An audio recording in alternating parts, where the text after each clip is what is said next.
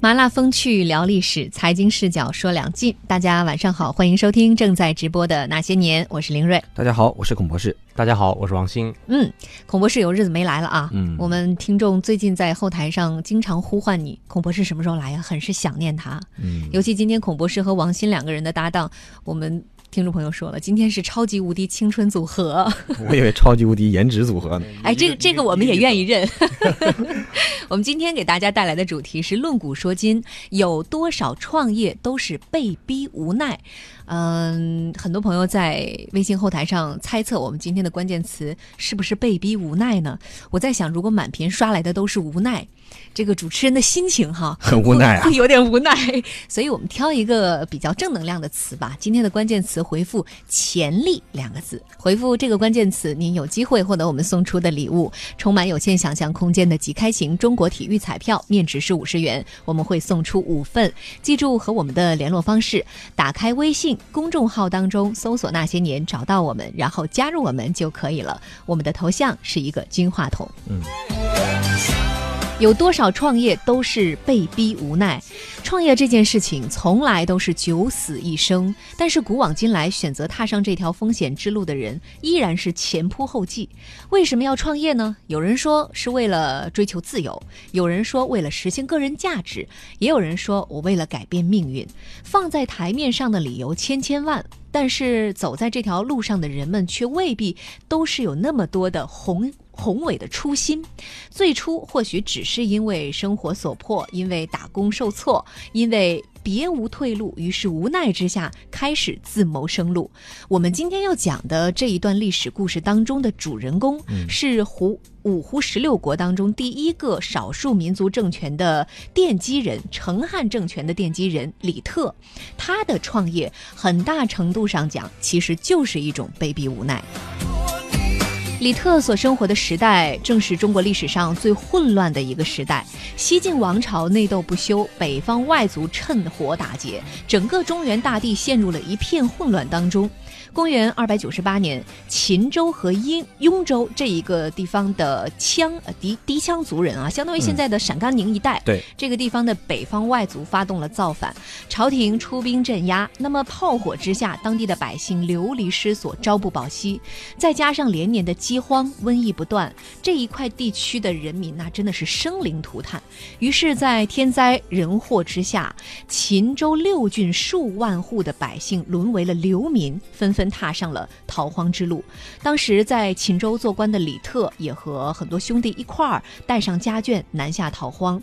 这一年，李特已经四十五岁啊，已经四五十岁了，嗯而人生却突然之间陷入了前所未有的落魄。四五十岁放在古人，应该已经算是大半截身子埋土里了。哎，基本上到脖子了。其实放到以前的这个平均寿命，差不多也就是四十岁左右。对所以大家可以评估一下四五十岁的年纪啊，在那个时候也是不年轻了，还要你像曹经着这份折腾。曹操那么雄心的人，到了五六十岁都开始写烈士暮年了嘛，都是暮年了。嗯，当时的这个时代确实是中国历史当中特别混乱的时代。对我们讲有一句话叫做“宁做太平犬，不做乱离人”，就是说宁愿在这个太平年代做一条狗，都不愿在这种呃战火纷飞的年代做一个人。其实就是两晋年间的一个写照。嗯我们讲西晋是公元二百六十六年开国，开国之后呢，老百姓确实也过了一段时间的太平日子，但是也好景不长，很快就是重新陷入战争当中。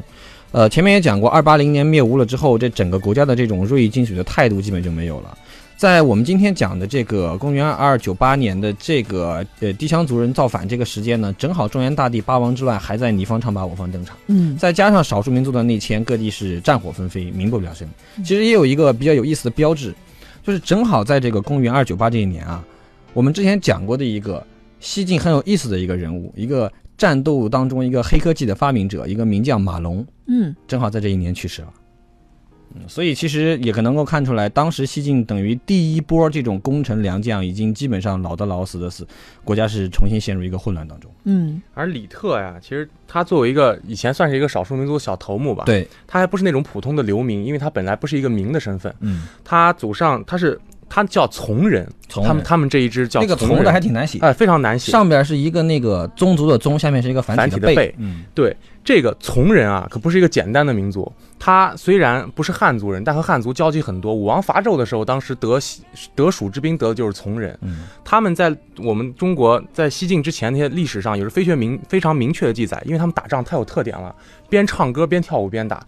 而李特作为一个从人的首领，他的祖父李虎当时是带着三五百户人投奔了曹操，也封了个将军的官职。他的父亲也是个将军，所以作为他这一代，他在当地来说也是一个小有名望的少数民族领袖。嗯，所以他不是普通的那种流民。嗯，所以从他一个锦衣玉食，相对于锦衣玉食的生活，突然变成了现在到五十岁了，可以说这个生命都快走到尽头的时候，碰上这么一档子人生大变故。真是一个人生大变故。这种无奈都是拜那个时代所赐啊。呃，这刚才这个王先讲到这个从族啊，可以还可以再补充一两句，这个其实非常有意思的。他们这个族呢，又有一个名字叫做板盾族。板盾，对对，这个板盾不是板凳啊，是板盾。就是为什么叫板盾呢？就是他们打仗的时候经常拿这个木板当盾牌，嗯，所以就叫板盾族。还有王鑫讲的，刚才他们的这个整个的部落也好，或者原来在部落的时候，后来发展到这个呃一个一个民族以后，他们会有一些这种战争和歌舞的结合。特别像现在的毛利战舞那种感觉。对，正是因为他们太有特色，所以不管不不不光是在那个武王伐纣的时候，在后来秦统一六国的时候，，对，包括刘邦刘邦灭秦的时候，都有他们的用过他们的人。这个族曾经有一个有人给他们取一个绰号叫东方斯巴达，说明也是比较能打。嗯，东方斯巴达，呃，刚刚两位的介绍也听出来了，这个李特呢，他算不上是地地道道的老百姓，他还是有一些这个本身武将出身的这么一个血统。对，而且他在年轻的时候在州县里做过官嘛，邵氏州县。嗯那么，但是因为这个时代的动乱啊，李特和这个地区的流民一样，一起踏上了逃荒之路。呃，但是在这个过程当中，他还是显示出了自己的与众不同。每当看见有人生病或者穷困潦倒的时候，李特总是慷慨解囊、热心相助。于是，在这一路逃亡的过程当中，深得流民的拥护。公元二百九十八年的秋天，流民相继到达了汉川，也就是今天陕西省南部的这一块地区。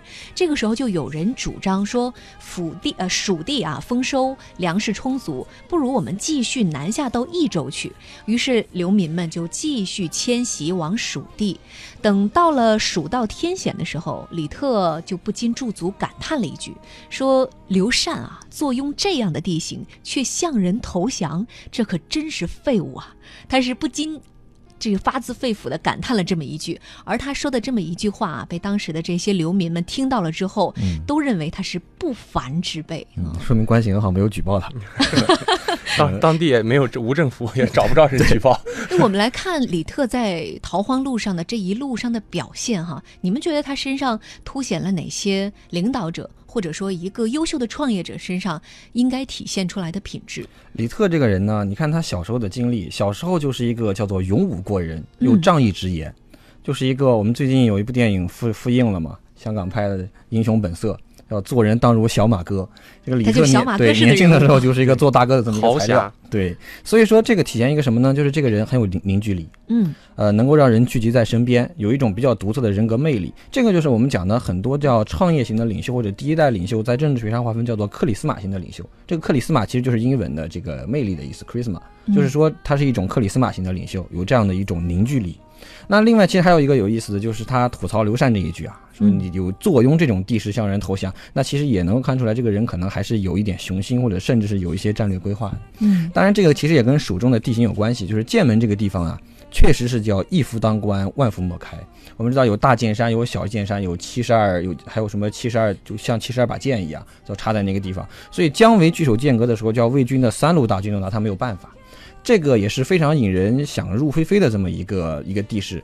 有一个小故事特别有意思，就宋朝的时候，宋仁宗的时候，有一个成都的一个老书生，可能也是平庸半辈子，就呃觉得自己要有什么作为，就给这个成都府写了一首诗，里面有两句就叫“把断剑门烧栈道，西川别是一乾坤”。当时就把这个成都府的长官吓得半死，直接给抓了起来。嗯就是这是要怂恿他独立，但是最后好在宋仁宗也没有收拾他，算是比较仁厚。所以说就是说这个呃这个地方啊，四川这个地方它确实是有一个割据的这么一个先天条件在里头。嗯而且啊，就我们纵观历史，所有的这种流民的统帅，大大统帅也好，小统帅也好，他都很有凝聚力。对，但是李特不一样，因为他的这种凝聚力不光是通过散财散出来的，他是真的能够凝聚人心。他用的是一个包括理想化的、组织化的、体系化的。这就是我们创业者在创业的过程当中，我们不能光靠这种兄弟义气的帮派式的公司管理。你不能说大家一帮穷兄弟跟我一块干，必须给大家希望看到方向。而李特这个人可以看到，他因为他的出身，可能是他有这种顶层设计和这种高的眼光，他可以看到未来的方向。他是一个不止苟且于眼下的，他心中是有未来设计的。他对包括他对刘禅的评价可以看出来，他对天下是有这种宏观视野的。所以说，他是一个我们作为一个创业者，一定不能只解决眼下的困难，你要明白自己的理想在哪儿，而且要把这种理想。灌注到整个公司身上，而不能用通过其他的方式。如果光靠利诱或者光靠兄弟义气，这都成不了大事儿。嗯，而且当所有人都觉得前途未卜，整个状态非常不好的时候，有这么一个正能量爆棚的人，给人希望，对他就会像向日葵一样啊，不对，他像太阳一样，像太阳一样。我之前也看过一个故事啊，就说呃，一个人真正的善良，其实是在体现在你相对落魄的时候的。嗯，呃，那个故事很小，跟大家可以分享一下，就。说有一行人，呃，一起在爬山。呃，一开始的时候呢，就是有一个男孩体现的特别的热心肠，在爬山的前半段，帮着所有的人提行李，然后照顾前照顾后，大家都觉得他是一个非常热心也很有魅力的一个男孩。但是当你真的爬山爬到后半段的时候，所有的人都已经进入了一个精疲力竭的状态。这个时候，这个男孩就体现出了他性格当中的另外一面，就开始抱怨，嗯，开始说：“哎呀，这个天气这么热，我们为什么不坐个缆车上去呢？”但是这时候有另外一个男孩，在前半程显得比较沉默的一个男孩出现了，啊，开始做这个男孩之前做的事情，而且顺手把这个男孩手里面提的包接过来，递给他一瓶可乐，说：“兄弟加油，没有多远了。”就这位作者写这一个小故的时候，就就是在感慨啊，你可能在所有的人都顺风顺水的时候，你在评判一个人他是否真正的正能量，呃，似乎不能完全的。看出来他的这方面的品质，嗯，但是当你遇到了一些挫折或者遇到了一些不如意的时候，他这个时候所体现出来的那种正能量是发自肺腑的，也是特别珍贵的。这个，所以我们讲在人际关系当中，这个叫患难见真情。嗯，可能说在整个的国家对国家来说叫做板荡识忠臣。呃，不是说在国家蒸蒸日上的时候大家都来说好话，而是到了国家比较风雨飘摇的时候，能够出来做中流砥柱的，叫做板荡石中臣。那疾风知劲草，其实就是说的也是这么一个同样的事情。嗯，呃，李特在流民当中迅速的建立起来了自己的威望，这也为后来啊他能够建立起少数民族，呃，当时这个十六国。第一个少数民族成汉政权所打下了一个非常坚定的基础，但是至此他还是流民当中的一员，距离最后成为那样一个政权的奠基者还有距离。那么接下来这段故事啊，我们稍微休息一下，广告之后再来继续给大家讲述。在广告期间，您可以继续在微信后台回复今天的关键词，就是“潜力”两个字。回复这个关键词，您有机会获得我们送出的充满有限想象空间的即开型。中国体育彩票面值是五十元，今天会送出五份，记住和我们的联络方式，打开微信公众号当中搜索“那些年”，找到我们，然后加入我们就可以了。欢迎您继续锁定收听正在直播的《那些年》。今天《那些年》给大家带来的主题是：有多少创业都是被逼无奈？我们给大家讲述的这一位主人公是十六国时期第一个少数民族政权成汉政权的奠基人李特。我们刚才也讲到了啊，西晋末年北方外族造反，朝廷出兵镇压，战火不断，再加上连年的饥荒，百姓朝不保夕，纷纷踏上了逃荒之路。那炮火之下，李特和逃荒的百姓们一路南下，而在途中，他展示出了一种不凡的领导力。接着来讲这个故事啊，继续往下呢。呃，继续往南走之后，到达了益州，李特得到了益州刺史赵鑫的器重，而成为赵鑫的心腹。但是两年之后，赵鑫却发动了叛乱，和西晋朝廷撕破了脸。这个时候，李特的一位兄弟叫做李祥，从秦州来到了益州来。归降于赵鑫，那赵鑫早就听说这一位李祥啊是智勇双全，于是人一到，赵鑫就对他委以重任，命令他招募流民勇士去北部封锁蜀道，以防备朝廷的讨伐。话说这一位李翔呢，果然是一位非常有才华的将才啊！短短时间之内就聚集了一万多人的队伍，而且军纪严明，训练有素。赵鑫对于这样的一个结果其实是喜忧参半的，因为李翔太过强大，反倒让他心生猜忌。正好这个时候，又有人从中挑拨离间，说您刚刚起兵就派李祥率重兵在外镇守，我们简直是不能理解呀。于是赵鑫就萌生了杀机，随后随便找了一个借口就杀掉了李祥，而且非常残忍地屠杀了他的儿子，包括侄子十多位家人。那李特得知了这件事情之后，悲痛万分。这个时候，赵鑫为了安抚他，就跟他讲说：“李祥虽然犯了大错，但是放心，这件事儿绝对不会牵连到你的。”可是李特是没有办法接受赵鑫这样的说辞，悲痛之后，他萌生了造反之心，于是秘密集结了七千多人啊，趁夜进攻了成都。而当李特杀过来的时候，赵鑫身边的文武官员一瞬间全都跑掉了，只剩下了赵鑫一个人。惊恐之中，带着自己的妻儿登上小船跑路，结果最后被自己的部下诛杀了。呃，这个就算是李特在逃亡途中的第二趴的故事。呃，找到了一个靠山，当时的益州刺史，但是因为领导啊，他的老板不太厚道老板不太厚道，杀掉了让他有所忌惮的李特的一位兄弟李祥，所以直接导致了李特最后的造反。呃，那么我们先来分析一下赵鑫吧。这位益州刺史，你们觉得他在为官和他在用人这方面存在哪些问题，以至于直接导致了自己最后被杀？我们讲，那古人都讲叫疑人不用，用人不疑嘛。那赵兴是既要用又要疑，这个根源是哪呢？根源就是自身的能力存在一个缺陷，所以他必须要用，他要用这个人去招募流民，要去建立自己的武装，要去北防这个朝廷的南下，所以说他要去用这些有军事才能的人。但是为什么要移呢？就是自己又没法去驾驭这些人，又担心这些人势力做大之后对自己形成一个威胁，所以说这个根源其实是他自身的能力存在一个缺陷。就换一个角度讲，就像我们原来讲过，这韩信就跟刘邦讲，说我带兵，我将兵是多多益善，带多少都能打。大王你呢？你将兵就一般了，你不太行，你十万你就带不动了。但是你有一个厉害的地方，叫你叫能将将。赵鑫的问题就在于自己的业务能力不太行，他不能将兵，但是政治手腕也不太行，又不能将将。然而呢，就是这样一个人呢，还要自己去独揽大权。那总结起来就是德薄位高，你还要去权重，那这个其实就很危险了。嗯，赵鑫这个德不配位啊，从他最后的下场可以看出来，他最后、嗯咱们刚才说过，最后走的时候没有任何人人跟着他，嗯还是被部下杀掉的。为什么呢？因为这个人啊，就是没主意、没担当，也没视野，一个三无领导。嗯，怎么说呢？他超级没主意，他手下有三个谗臣，呃，许、杜、张三个人，经常围着他进谗言，包括。这说为什么要防着李祥呢？就是因为他们觉得非我族族类，其心必异，嗯，肯定会捣乱，而且自己的领导什么本事，自己什么本事，他们心里知道，一旦叛乱根本收拾不了。所以说对他们来说，呃，就对赵兴来说，他这么一个没主意的领导，别人说什么就是什么，用的时候别人说用他就用了，不用的时候别人说移他就移了，这样的人根本当不了领导。第二没担当，这个人没担当到什么程度啊？就是他那三个爱将啊，当着他的面为了抢官就打起来了。三个人互相砍，都砍死了，三个人都死了，就在他面前，他连阻止都没有。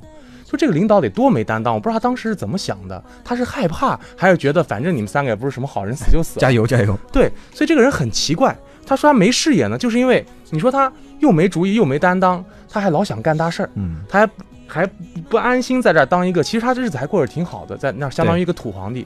你为什么要割据呢？能有什么好处呢？其实他割据以后，对他的包括他的生活状态、他的权利都没有变化，还和以前一样，反而要天天这个忧心劳力。所以对他来说，这个人整个对他的生生活都没有设计，对生命也没有方向。我相信李特在和他共事，在他手下这个任职的这段时间，也一定是对自己的这位领导了如指掌。嗯，按照王迅的总结，这是三无产品。这三，但是出从李特的角度上讲，他又别无选择，嗯在那个时候只能选择投靠他。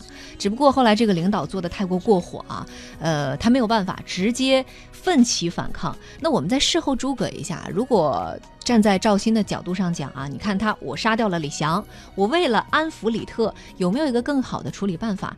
不要让一下损损损失掉两员大将嘛。其实很简单，就是你要做这个事情的话，你一开始就要一定要开始要控制住李特和李刘，而且是绝对的控制要。做绝。对，要做这个事情要做就要做绝。你当时他在杀这个李翔的时候，李特和李刘是领兵在外的，杀完了之后，两个人是率军驻屯在成都城外。那这个时候实际上就是已经兵临城下了，那你再派人去安抚、宣慰、去道歉，说，哎呀，他说了不该说的话，我不会追究你啊。为时已晚。对，你是不会追究人家，但是人家要追究你啊。所以对他来说啊，就是刚才三五再加个四五，这个人真是没什么脑子。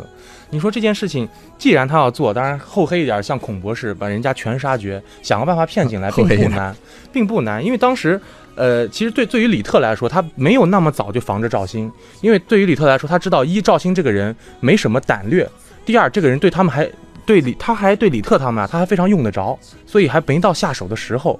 所以这时候李祥进这个盐呢，他是想。希望让赵兴觉得自己是对他很忠心的，对，他是其实是进言劝赵兴割据自己做皇帝。对，其实让他是的目的是想让赵兴觉得他们是一股可靠的势力，但没想到赵兴这个人实在没脑子。这种时候你杀这种人，第一他是在外领兵的人，第二他是对你好的人，所以又伤自己的这个，又伤自己的忠臣，又伤在外带兵的将将领，所以万万是想不到的。不按常理出牌，所以对于他来说，这个烂摊子，如果李翔已杀，李特还在外领兵，交给谁也处理不了。嗯，现在让我们分析一下，简直匪夷所思他的做法。那我们再反过来站在李特的角度上讲，这个时候他选择杀掉了赵鑫。毕竟虽然说赵鑫他跟朝廷撕破了点脸，嗯但是他毕竟还是有官职在身的，嗯，他还是当时的刺史。对。如此一来，李特不就把自己置于危局之中了吗？其实这个事情很简单，就是李特从赵兴处理李祥的事儿能看出来，赵兴这个人是不能容人的。不能容人到什么程度呢？就是到对李特会丧失他对未来的预期。你看赵兴杀李祥的理由是李祥去劝赵兴割据自立，那其实所以李特可以预料到，就算我干得好，在你手下干得非常漂亮，我可能还是免不了跟李翔是同样的下场。那如果我干得不好，我更是没有出头之日，连跟你讨价还价的资本都没有。所以说，在赵鑫对局面已经失控的情况下，李特去做这样的一个反扑，把他杀掉，其实是一个必然的结局。我觉得在政治上啊，最可怕的不是一个人恶，也最可怕的不是这个人的目标有多么庞大，而这个人根本不按常理出牌。作为李特而言，他根本摸不透摸不透赵兴到底是怎么想的，因为他的所有的政治常理，按道理来说，作为一个政治人物，你所有的目标都应该是以利益为先导的。他做这个事情损人也不利己，这个人太可怕了，他随时都会做出一些疯狂的举动。所以作为李特来说，这样领导千万不能跟的，一旦瞅准机会，一定要自己翻身做主，哪怕换一位领导，哪怕咱们像后面换的呃，像后面比如换了罗尚，嗯当面锣对面鼓，咱们打也好。不能有这么一个这个达摩克斯之剑悬悬在头顶，这个领导太可怕。所以说，对于李特来说，这是他最好的选择。嗯，我是觉得赵鑫这个人呢，他可能其实，呃，当然也是一个四无产品了。呃，严格意义上来说，但是这个人可能还有一个问题，就是他可能其实是高估了自己的对局势的一个控制能力。他的想法是把对自己威胁最大的李祥杀掉，但是李特和李刘他还是要留着来帮他带兵，帮他收拢流民的。但是他对这个局势是失控的，他是不知道有一个连锁反应，你杀掉这个，其他的人会依据你杀他的这样的一个举动来对你再做一个重新的评估。嗯，赵鑫对局势的失控，最后也直接导致了。把李特啊往这个创业的路上又狠狠地推了一把，这样我们马上进入广告了，先休息一下，在休息的过程当中，您可以继续回复关键词“潜力”。我们同呃有有这个听众问啊，哪个潜力啊？潜力股的潜力啊，就是孔博士将来一定是一位非常有潜力的。你你你想做什么？大家校长是吧？大家都是。潜力二字啊，呃，记住和我们的联络方式，打开微信公众号当中搜索“那些年”，找到我们，然后加入我们就可以了。我们的头像是一个金话筒。欢迎您继续锁定收听中央人民广播电台经济之声《那些年》。今天《那些年论古说今》的话题，给大家带来的是有多少创业都是被逼无奈。我们要讲述的历史当中的这位主人公，是十六国时期第一个少数民族政权成汉政权的奠基人李特。现在播的这首歌来自李宗盛《山丘》，还有朋友问刚才那两首歌叫什么？一首来自刘思涵的《走在冷风中》，还有一首是李宇春的《蜀绣》。